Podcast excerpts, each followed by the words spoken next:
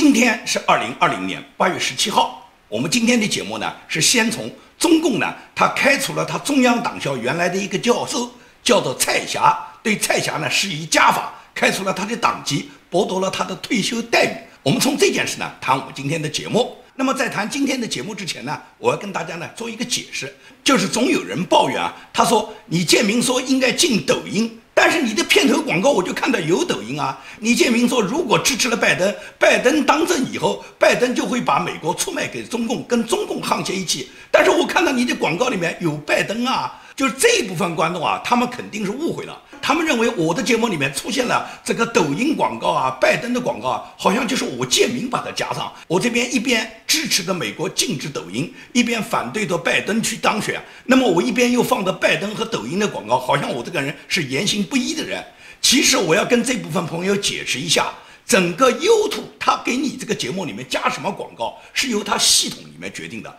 不是我这个播主可以决定的。他放什么广告，我是完全不知道的。他们什么时候放，放什么样的广告，插多长时间，插什么类型的广告，完全是 YouTube 根据他自己系统里面对你有一个计算，也就是这个节目阅读量越高，这个节目越火的。他们更是越想通过你这个节目去推广他们想推广的广告。毫无疑问来讲，抖音也好，拜登也好，他们是跟谷歌公司签订了协议，跟油管签订了协议，油管把他们的广告插到我们这些节目里面去，插什么样的内容，什么时候插，完全是由他们决定，根本跟我这个播主没有任何关系。我是没有权利来决定这些广告插什么内容的。所以说，很多听众呢，他很抱怨，他认为呢，出现了拜登，出现了抖音，好像就是我建明特意安排的。我希望呢，你。你们学习一下，了解以后呢再吐槽。好，谈我们今天正式的节目。我们今天的正式节目呢，主要是看了中央党校呢发布了一个行政命令。这个行政命令就是开除了原来党校的一个教授叫蔡霞，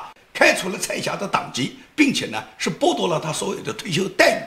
蔡霞这个人呢，曾经呢，我在我节目里面呢谈到过这个人。他呢有过呢很多对中共最高领导人习近平的讲话，也就是他非常不满意习近平他执政这八年来所造成的党国困顿的局面。他觉得如果是让习近平继续执政下去，那么党国就毁于一旦，党国就要毁在习近平手上。所以说坚决要把习近平换掉，这是蔡霞他个人的理论。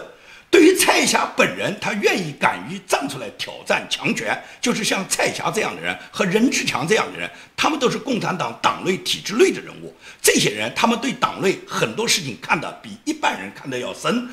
了解的信息要大，所以说他们更是能体会到，党国如果被习近平这么继续折腾的话，可能党国就毁于一旦了。因此呢，任志强也好，蔡霞也好，他们呢是敢大胆地站出来去指责中共的最高领导人，主要是指责习近平了，认为习近平是倒行逆施了，认为习近平是毁了党国几十年的江山，尤其是毁了邓小平改革开放四十年来给党国创造的大好局面。所以说，他们认为应当呢把习近平及时地从中共最高领导人的岗位上换下来，以挽救党国。明摆着。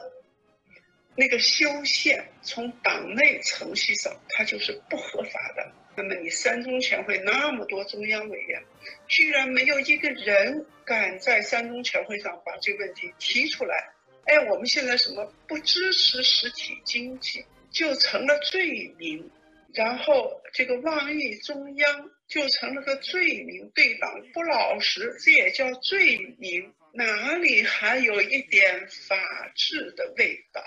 政党哪里还有一点政党的感觉？完全成了一个黑帮老大，想怎么处置手底下的奴才，他就怎么处置。如果说有可能换人，这是第一步。我觉得，当然最好的是换人，只要这个人在台上，外部的环境只有越来越紧张，是不可能换的，不可能。与我们缓和的，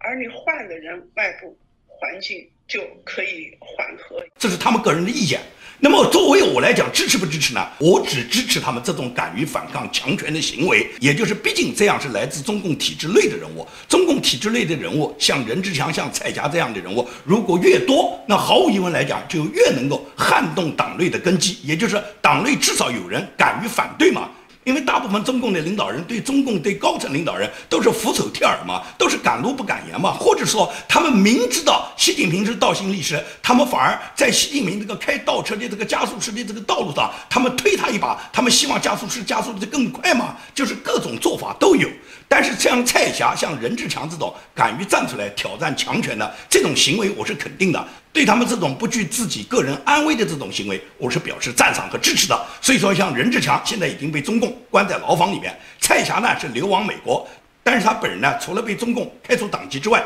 另外呢被中共呢剥夺了他的退休待遇，也就是说，他也付出了很大的代价。在这方面来讲，我是支持的。但是对蔡霞和任志强他们两人所表达的这个目的，我是完全不支持的。因为蔡霞也好，任志强也好，他们说来说去，他们是一种保共改良思维。所谓保共改良思维，也就是他们认为中共坏是坏在现在这个个别领导人，他们这个领导人个人搞独裁、搞忠贞者、搞倒行逆施，毁坏了中美之间的关系，毁坏了中国改革开放大好的局面。所以说呢，把这个党国呢现在已经拉到悬崖边了。但是呢，他们呢要维护的是党国的体制，他们希望维护的还是党国的一党专制，也就是他们为这个党好，他们是希望这个党永远骑在人民头上，可以对人民作威作福，他们要确保党的利益，确保党的统治地位。这是我吴建民和他们的根本区别，也就是说，我的目的是致力于推翻中国共产党，因为中国所有的问题都出在共产党的专制体制。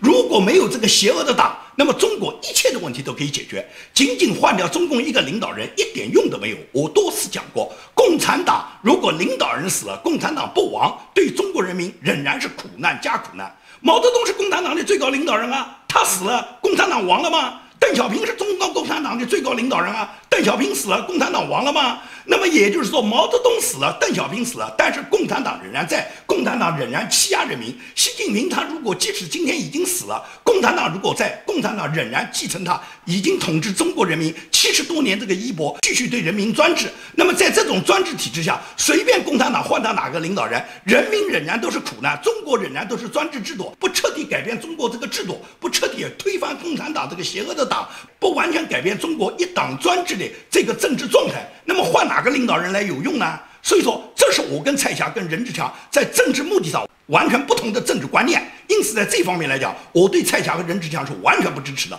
因为他们的目的是保共保党、保共改良。这跟海外民运里面有相当一批大佬们，他们都是遥相呼应的。海外民运里面有相当一批人，他们坚持的是改良思维，也就是要保共改良，也就是他们希望共产党来执政，因为在他们心里面总是认为没有了共产党，中国就不知道怎么办好了。中国只有共产党来领导，只有共产党来控制这个政权，中国这个政体才是稳定的。那么，只是共产党里面现在有一部分人不好，我们把这部分不好的人换掉，然后我们换那些开明的领导人，这就是他们一直期待的。这种改良思维，也就是国内党内的一部分保共改良思维的这些理论家、教授和共产党的高级官员们，和海外民营里面一些流亡的一些大佬、一些所谓的民间领袖，他们有了这种保共改良思维以后呢，他们推动的什么？推动的是共产党永远统治的这个体制，仅仅是换掉了共产党里面他们认为那些愚蠢的，像习近平这种没有能力、没有智慧的领导人。所以说，蔡霞、任志强他们的认识就仅限于此。我在以前的节目里面对蔡霞他个人的观点也做过我自己的评判，我完全不赞同蔡霞这种要换掉中共领导人，然后保住共产党的这种思维。也就是共产党如果不铲除，你随便换哪个领导人，你蔡霞仍然是会落得共产党剥夺你的退休待遇、开除你党籍的这个结果。可以讲，共产党开除蔡霞的党籍，这是共产党是他自己的家法，他有这个权利。也就是蔡霞他被开除党籍，我相信也是在他自己早就在这个思想准备之中，只是剥夺他的退休待遇，这是共产党完全是越权乱政。也就是他的退休待遇，实际上是他自己致力于一生为党国服务，然后获得的，应当获得的，他个人的，属于他自己个人的一个私人财产。共产党现在用剥夺别人的私人财产，以及取消他所有退休待遇的这种做法，完全是一种违法乱政的行为。当然了，共产党是黑帮了，是个邪党了。别说他是剥夺你的退休待遇，剥夺你的私人财产，共产党在黑帮上来讲，你落到他手上，他就对你杀无赦。这是共产党他这个邪恶的党呢，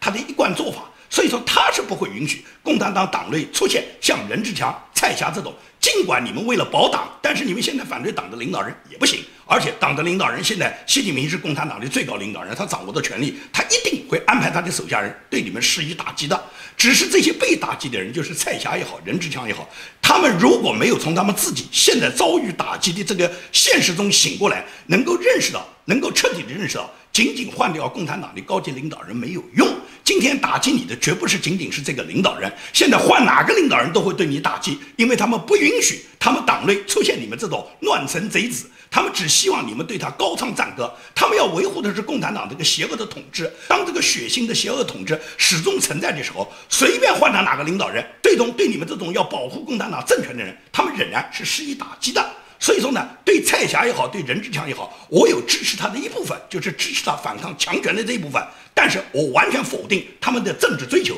他们的政治追求的目的和我是不一样的。他们只是要换掉中共党内他们不喜欢的人。但是他们要保证这个党的统治地位，而我建明是致力于要推翻整个中国共产党，而不管这个党里面他哪一个人担任领导人，对哪个人担任领导人，我觉得都不重要，重要的是把这个党摧毁了以后，没有这个党了，所有的领导人就跟着这个党一起去了火葬场，这是我们不同的政治立场，因为中共就是这样的邪党嘛。中共可以讲，现在已经到了山穷水尽。这次美国突然关停了中共驻美国休斯顿总领事馆，美国是依据休斯顿总领事馆，他们实际上就是一个间谍中心，所以美国呢要把它关停。那么休斯顿总领事馆的这些人呢，他们在回国以后呢，中共外交部呢马上就给他们召开欢迎大会，现在又给他们整个休斯顿总领事馆给他们记个集体三等功。为什么要给他们记集体三等功？实际上就是鼓励全球所有的领事馆人员，要你们继续为党国卖命，千万不要在关键时候选择逃跑，因为很清楚，美国绝对不仅仅是只关掉一个休斯顿总领事馆，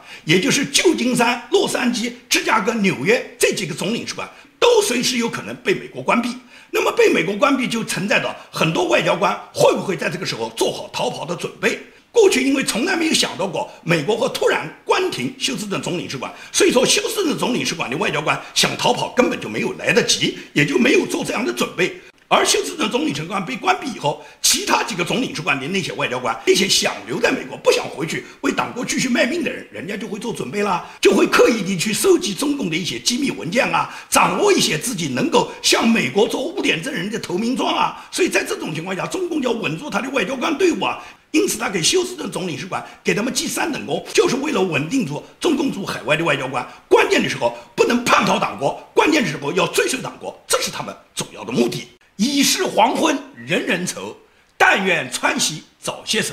这两句诗啊，用来形容可以参加北戴河会议所有官员，用来形容他们的心情呢，是再恰当不过的了。可以这样讲，党国中央委员以上级别的人啊，无论是原来的元老。还是目前在中共担任着中央委员以上级别的每家，基本上可以讲家家有财产，在美国、在加拿大、在澳洲、在欧洲。所以说呢，现在美国和中国这个关系这么紧张，全球都在制裁中共。那么中共这些官员呢，可以讲他们是个个呢是忧心忡忡，因为他们基本上每一家的儿女，二代也好，三代也好，基本上都是拥有外国国籍或者是绿卡。那么现在美国一打击，尤其是盟国都跟进了，盟国跟进最重要是瑞士跟进了呢？哪家在瑞士没有银行存款啊？所以说党国的这些元老们以及中央政治局委员以上的这些人，他们在北戴河开会，实际上他们都是忧心忡忡的。他们不知道习近平会把党国的这艘破船还把它撞到哪里去，因为冰山已经撞上了，现在无非就是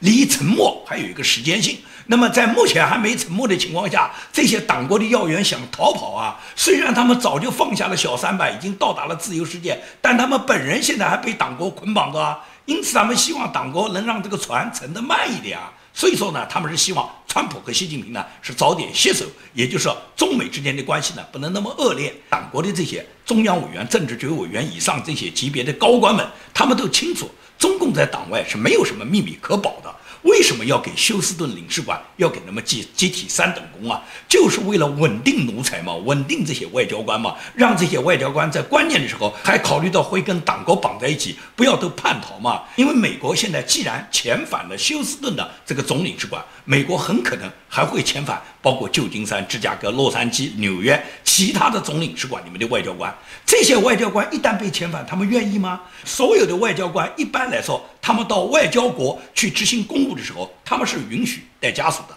也就是他们老婆孩子都给他们带在美国。那么这些外交官如果面临着马上要被党国撤回，或者是被美国把他们遣返的话，那么这些外交官本人要走，他老婆孩子也得走啊。那么你想没想过，这些老婆孩子愿意走吗？很可能很多老婆孩子就不愿意走，就想赖在美国，或者是说服他们的老公，也就是全家一起投地叛变算了，叛变美国，然后受到美国的保护，这种可能性都会发生啊。现在美国要遣返的不光是外交官，一个是中国大使馆里面的各个从事间谍工作的外交官会被美国遣返，还有呢，还有很多以学者身份混到美国各大高校、各个科研机构里面，很多这些访问学者，这些人美国也会遣返，而这些人他们往往也。会带家属留在美国，同样还有很多新闻媒体记者。新闻媒体记者，尤其是中共的这些官办的新闻媒体记者，有很多人都是把家属常年的带在美国的。那么，美国一旦遣返中国的外交人员、新闻记者人员以及各种访问学者、科研学者，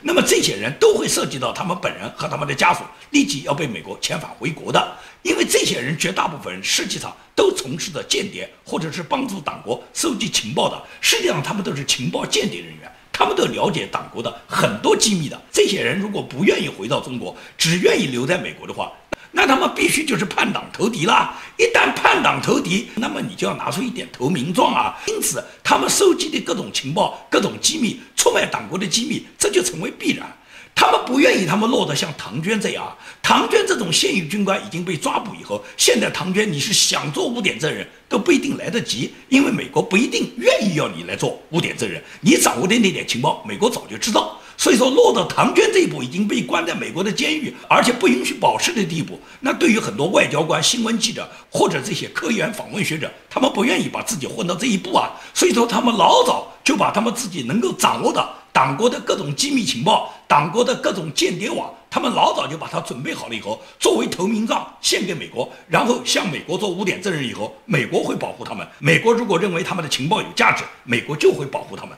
就会给他们一个合法的在美国居留的身份。所以说，现在中共他最怕的就是党国外派美国的这个大量的外派的自己内部的人员叛逃嘛，这种情况是屡见不鲜的嘛。加上党国现在又在搞国安法，因为香港搞了个国安法，而且这个搞国安法呢，可以讲是得不偿失。他们搞国安法，反叛分子也就抓了两个人，抓了人家黎智英，抓了人家周婷。结果抓了黎智英，抓了周婷。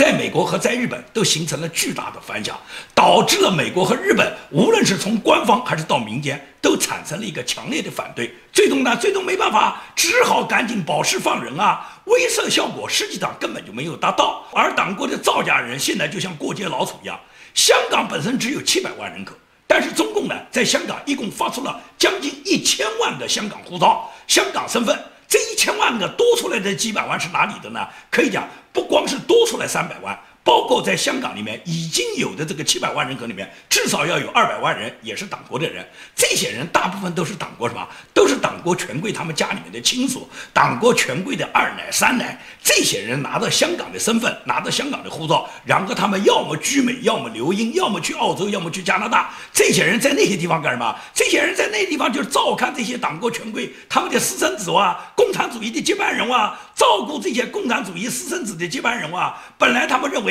拿到香港护照可以瞒天过海，现在没想到美国一打击，因为香港有国安法以后，美国照样要对这些持香港护照的留在美国的这些人员也会打击的。那么，如果这些人一旦受到美国的打击，这些二奶三奶们被遣返回国会怎么样？被遣返回国就不得了啊！遣返回国，首先是大奶要闹，因为大奶肯定要跟你闹的，谁让你抱了那么多二奶小三啊？那么，同样纪委要查，所以说大奶闹，纪委查，哪一个贪官过得了这一关？因此，他们毫无疑问都希望二奶三奶你们就留在美国，别回来了。那么留在美国怎么不回来呢？怎么能够让他们安全地留在美国呢？那毫无疑问是自己过去常年收集的党国的一些机密资料藏在自己的情妇二奶那里，让他们就拿到这些情报作为投名状向美国投敌。这样美国看到这个情报有价值，美国就会把他们的二奶三奶、他们的私生子，然后在美国就给他保护起来了。所以说，党国的很多高官权贵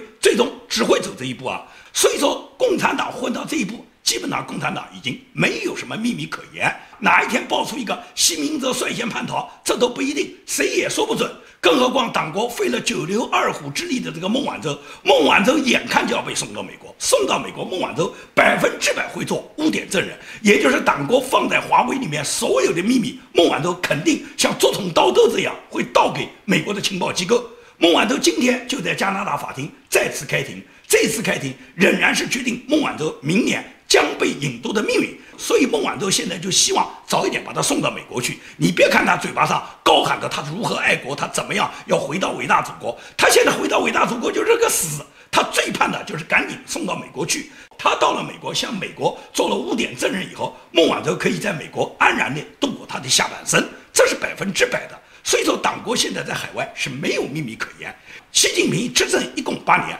这个八年来不仅是把一个世界工厂丢掉了。本来中国作为一个世界工厂，可以讲获得一个巨大的贸易出口额，获得一个巨大的贸易顺差。同时，作为世界加工厂，中国可以获得一个全球加工厂的一个巨大的一个代工的利润的。现在整个这个世界工厂没有了，再把香港毁掉，一个世界金融中心又没了，全部折腾完了。现在习近平已经潜力俱穷了，现在就变成了他自己喝的茅台，他让你们勒紧裤腰带，准备吃草吧，不吃草都不行啊！美国商务部就在今天，就是八月十七号，已经正式宣布，除了对华为进行打击之外，然后宣布了对华为以及华为列在实体清单上，一共是三十八个公司给予制裁。这三十八家公司是华为和华为整个业务相关的，一共分布在全球二十一个国家的三十八家企业。这三十八家企业已经全部被美国列入实体清单，主要是美国防止华为利用这三十八家企业跟华为关联的企业，以那些企业不受制裁为名，然后可以获得美国的技术。所以，美国现在就对华为以及跟华为相关的这三十八家企业，全部把他们列入商务部的实体清单，也就禁止他们获取美国境内外所开发的各种美国生产的美国技术和美国的软件。这么一做的话，也就变成了华为想通过他人来办到，或者是帮助他达到采购的目的。那么华为这条路就完全被美国堵上了。所以说，美国的这个做法实际上就是把华为所有他自己自身采购的渠道也好，和他有关联的公司采购渠道也好，所有的路都给你堵死了。在这种情况下，华为可以讲就等着灭亡吧。你别看中共又是像什么荷兰买光刻机了，又宣布中国又造出什么麒麟芯片了，随便你中共怎么折腾，你忙来忙去，最终你的华为那个手机，就像专家讲过，离开美国芯片的华为手机将会像双肩包一样大，也就是华为，你就背着你那个像当年抗美援朝王成身上的那个发报机那么大的一个大砖头式的手机，然后你华为去玩你的五 G 吧。中共对美国虽然他们制定了三软三硬，但是他们嘴巴上硬啊，所以他们对美国十一个议员又进行了制裁啊。但是他们这个制裁有什么实质性呢？按照我们理解，这个制裁就叫空气制裁，根本没有任何实质性的效果。所以说，美国德州资深的参议员叫克鲁兹，克鲁兹他也是被制裁之列。克鲁兹是和我昨天节目里面介绍的霍利，他们两个人都是去年在反送中运动中亲身到香港去参与香港的反送中运动，亲身体会香港反送中运动、香港民众抗议中共政府破坏一国两制的亲身感受的这两个议员之一。克鲁兹他自己。就在八月十五号，在福克斯新闻网站上面发表了他的文章。他文章里面明确就说，中共一个月里面两次制裁我，就说明中共很慌张。而我作为美国的一个参议员，如果被专制国家制裁，我感觉到是我自己莫大的一个荣幸。所以说，克鲁兹的表态、跟霍利的表态以及卢比奥的表态都是一样的。他们也就是被中共制裁以后，他们根本就无所畏惧。更何况，中共这个制裁不过是一个空气制裁，对人家本人没有任何伤害，因为人家不要你的签证，人家也没有一分钱存在你中国，更没有什么小三二奶包在你中国，在你中国买个什么豪宅别墅，人家一样没有。所以你这个制裁就是一个空头制裁，就是一个空气制裁。因此，美国的参议员。仍然会捍卫他们自己的价值观，然后在反共的道路上面坚决的和中国人民站在一起，能够尽早的为推翻中国，能解救中国十四亿民众，能够早日在中国实现一个民主体制的国家，大家都在共同的努力着。好，今天的节目就做到这里，谢谢大家。